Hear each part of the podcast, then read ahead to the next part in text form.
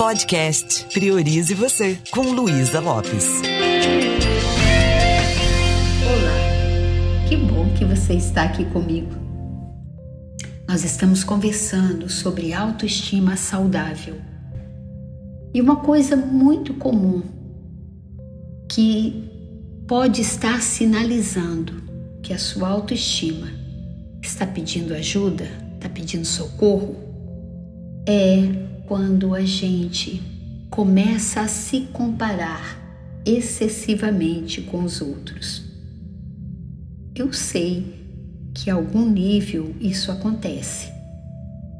Porém, quando a pessoa tem essa referência externa para poder se sentir bem consigo mesma, ela pode estar arruinando o seu sentimento de amor próprio.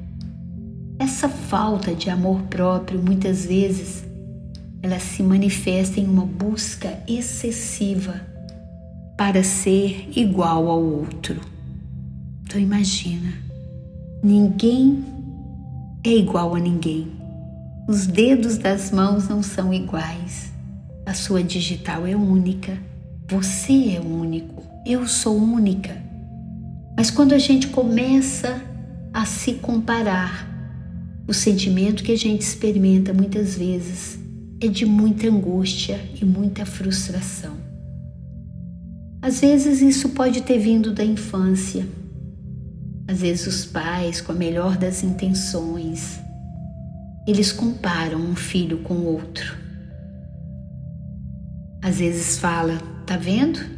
Olha, a Larinha, ela é organizada. Olha o quarto dela. E você é um bagunceiro. Ó, oh, a Larinha é estudiosa.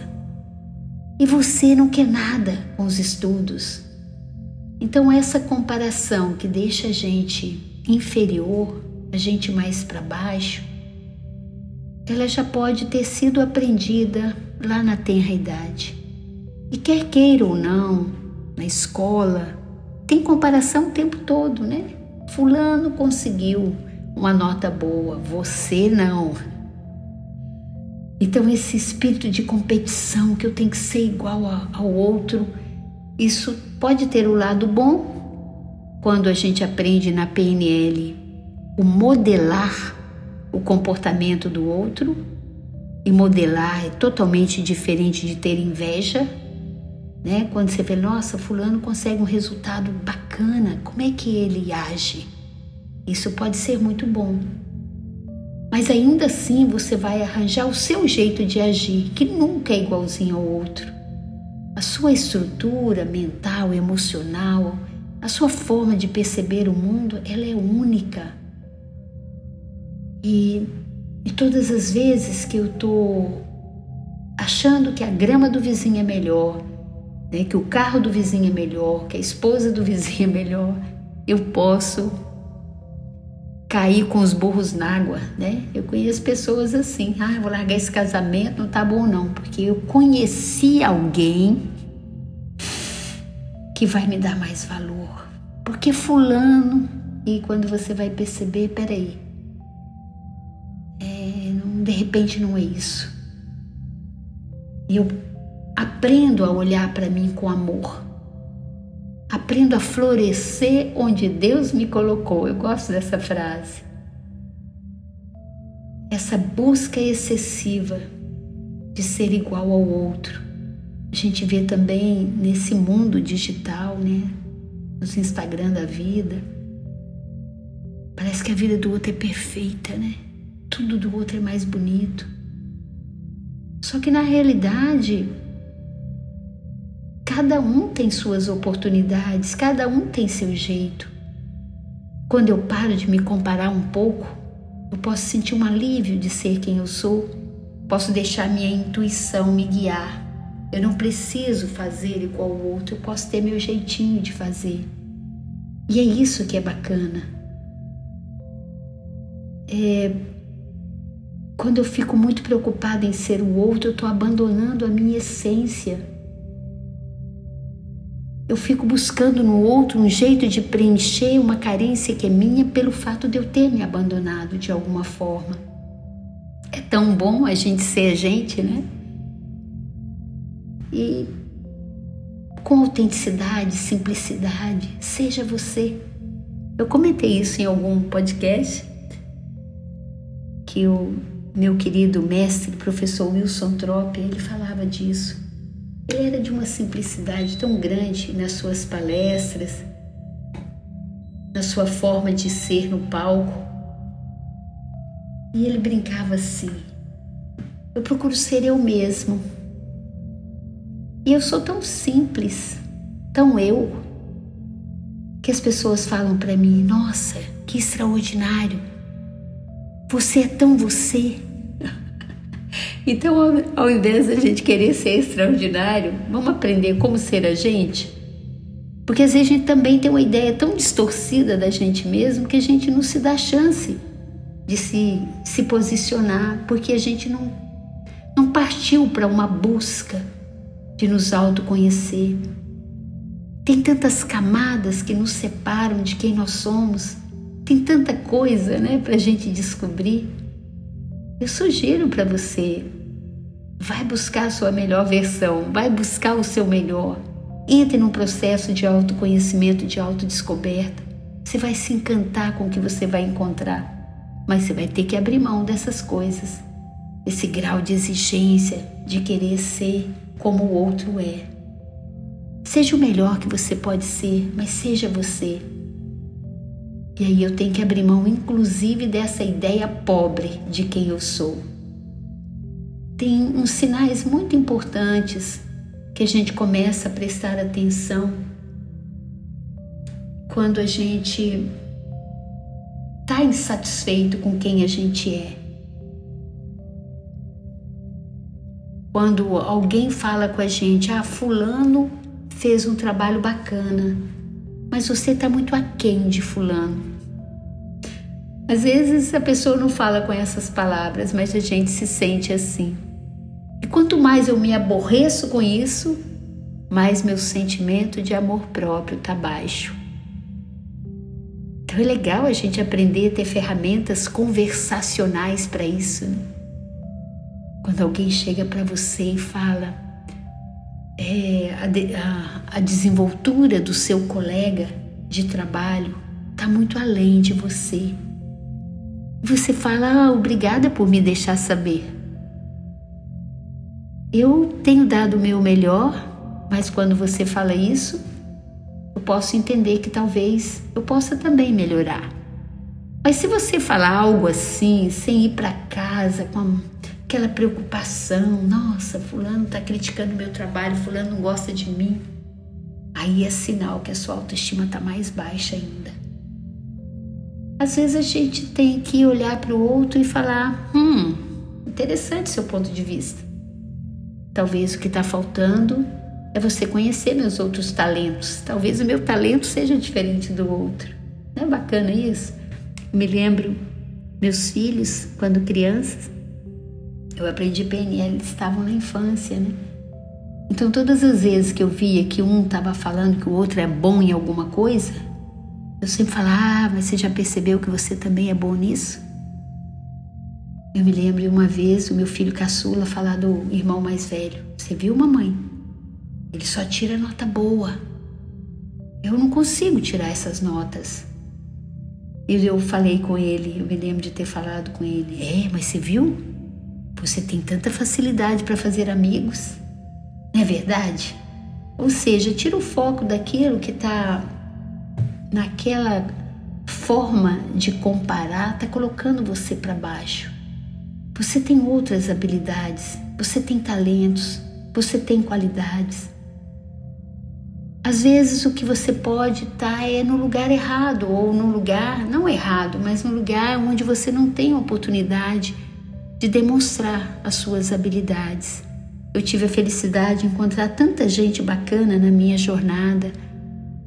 Eu me lembro que um trabalho que eu tive logo depois que eu saí do meu primeiro emprego, lá onde eu conheci meu marido, que está comigo até hoje, com meus 17 anos, e eu deixei de trabalhar numa papelaria porque passei num concurso da Secretaria de Saúde em Belo Horizonte. Estava na minha no auge da minha juventude, ter passado nesse concurso me deu condição de pagar minha faculdade, do meu salário ser melhor. Só que eu fui para uma área que não tinha nada a ver comigo. Eu fui trabalhar na área de finanças. Gente, eu para fazer conta, para controlar, eu não sou boa não, nunca fui, nem gosto. Mas eu precisava daquele emprego, lá estava eu. Eu me lembro de um dia, esse meu chefe chamava Rafik. Ele, sempre que ele passava, estava eu reunindo com a equipe, às vezes era aniversário de alguém, eu reunia pessoas dos outros setores, comemorava o aniversário. E claro, eu estava deixando meu trabalho a desejar, aquilo que eu fui contratada, que é mexer com uns cartões magnéticos, uns negócios que tinha que calcular, fazer conta, umas coisas que não, não dava para mim. Mas ele teve tanta sabedoria que um dia ele falou para mim: Eu percebo quanto você gosta de gente, né? Tá sempre promovendo alguma coisa, tá sempre interagindo. Depois eu quero trocar uma ideia com você. E quando eu fui conversar com ele, morrendo de medo de ser mandado embora, ele falou: Eu acho que eu tenho um setor melhor para você trabalhar e me colocou em outro setor, onde eu ia lidar mais com pessoas, onde se trabalhava com postos de saúde, né? conhecia o pessoal do interior, fazia amizade. Tive a oportunidade de fazer também o um projeto Rondon, né? de ir para uma cidadezinha lá em Alagoas, ficar um tempo lá. Eu falei, oh, que bacana. Ele poderia simplesmente ter falado comigo, ó, oh, você não dá não. Você não é igual o outro lá do outro setor que consegue entregar. Mas ele percebeu, ela entrega outras coisas. Você já imaginou você ter esse olhar para você? Ao invés de ficar exigindo que você seja bom em tudo, você parar de se comparar, perceber quais são suas habilidades, seus talentos. Não é maravilhoso isso? Você tem alguma coisa que é única. E você veio para entregar isso para o mundo. Então pare para refletir. Estava assistindo um pedacinho do The Voice Kids e vi aquelas crianças que falam. Vi uma criancinha de, sei lá, nove anos falando: Para mim não tem plano B. Eu vim para cantar. Eu vim nesse mundo para cantar.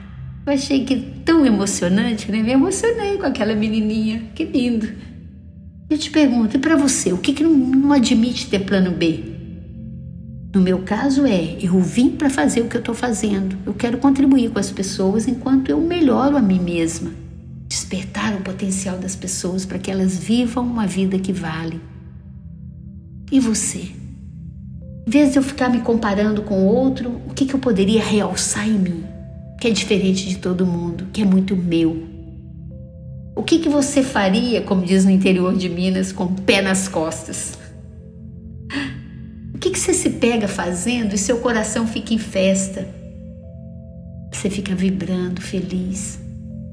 Sabia que para a gente proporcionar uma autoestima para gente, para deixar o amor fluir mais facilmente, é legal a gente procurar ouvir o nosso coração, começar a fazer coisas que nos deixam bem.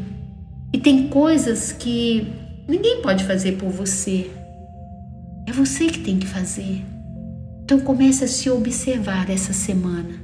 Todas as vezes que você tiver com a tendência de se comparar com o outro, se colocando para baixo, você pode até se comparar quando for assim: nossa, se a Luísa conseguiu e ela veio meio que do nada, que se refere a ter recursos financeiros, emocionais, aí eu também quero conseguir. Aí sim, ter o outro como um, um modelo. Mas conseguir o quê e de que forma? Sabia que a nossa dificuldade muitas vezes é só clarear o que nós queremos? E a vida não espera a gente sair de cima do muro.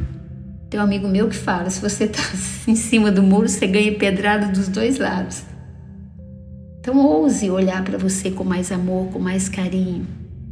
Comece a se perguntar: se eu não tivesse medo, o que eu faria? Se eu aprendesse a olhar para mim com mais amor, com mais carinho, de que jeito eu iria transitar pela vida? Se eu soubesse me respeitar de verdade, como eu me posicionaria nessa situação? O que, que eu faço bem? O que, que eu tenho aqui dentro de mim que eu poderia entregar para o mundo? Faça isso. Comece a se perguntar, comece a se olhar com mais amor. Pare de se comparar. Fale para você todos os dias: eu sou uma pessoa única neste universo. Eu sou uma obra-prima do Criador. Eu vim para vencer. E procure ajuda no sentido de você se autoconhecer, procure ferramentas. E se você quiser conhecer um caminho que eu considero um atalho seguro, que vai te levar profundamente aí na sua essência, em quem você realmente é, venha conhecer a PNL, Programação Neurolinguística. Trabalho com isso há quase 30 anos. Já fizemos 196 turmas de, de practitioner de PNL. Imagine você tirar um tempo para você, duas noites, durante três meses e meio, só para você se olhar, aprender a responder quem sou eu, o que que eu quero, o que que eu poderia fazer nesse mundo para tornar o mundo melhor né? Como eu posso me amar mais incondicionalmente, aprender a me autorrespeitar, ter um profundo amor por quem eu realmente sou. Se você quiser, eu te mostro o caminho. Conte comigo para te apoiar. Vai lá para o meu Instagram, luisalopes.pnl. E se você quiser saber da nossa programação, vai para o Instagram do Indesp. Indesp ES, Indesp Espírito Santo. E aí você vai ter acesso a muitas ferramentas. É isso. Sinta no seu coração se faz sentido para você e vem comigo. Talvez não seja por acaso que você esteja aí me ouvindo. Um beijo bem carinhoso e priorize você.